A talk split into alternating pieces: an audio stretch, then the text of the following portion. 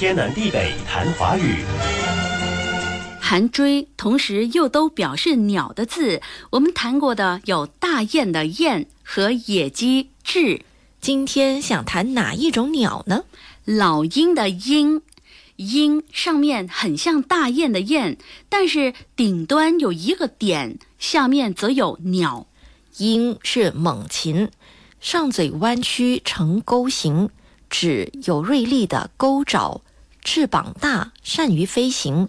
生性凶猛，吃肉的，多栖息在山林或平原地带。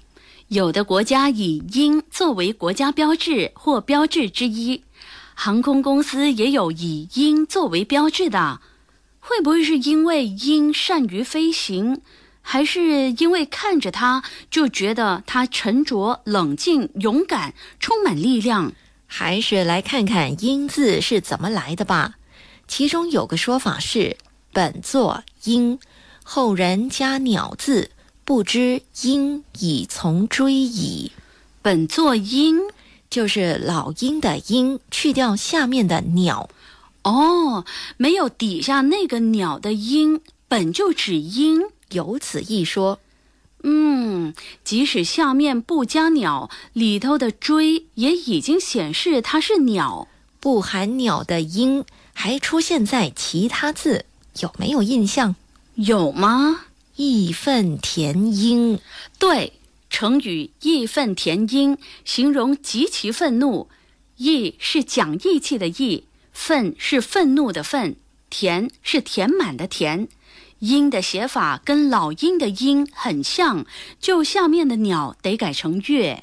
为什么义愤填膺形容极其愤怒？因为正义的怒火填满了胸膛。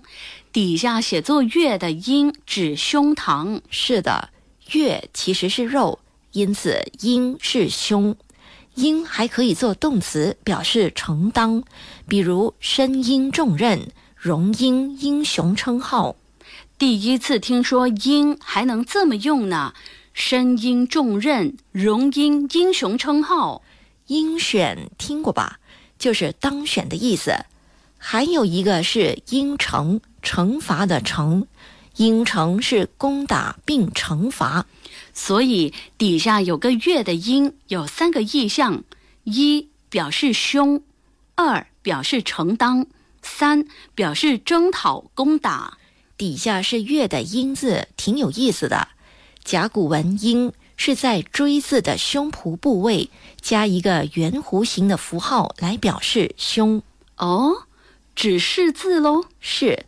可是经文又加了一个像人的符号，到了小篆又在下面加“月”，也就是肉，以此表示是肉体的一部分。又加了像广的眼，就成了现在写的“鹰”。天南地北谈华语。以上内容由李林撰稿，李林和谢佳丽播讲。节目重温可以浏览 iFM 官方脸书 facebook.com/slash/aifm.dot.malaysia，或浏览 YouTube 频道搜索“天南地北谈华语”。你也可以通过 RTM Play 应用程序点击右下方 Podcast 按键，重听“天南地北谈华语”。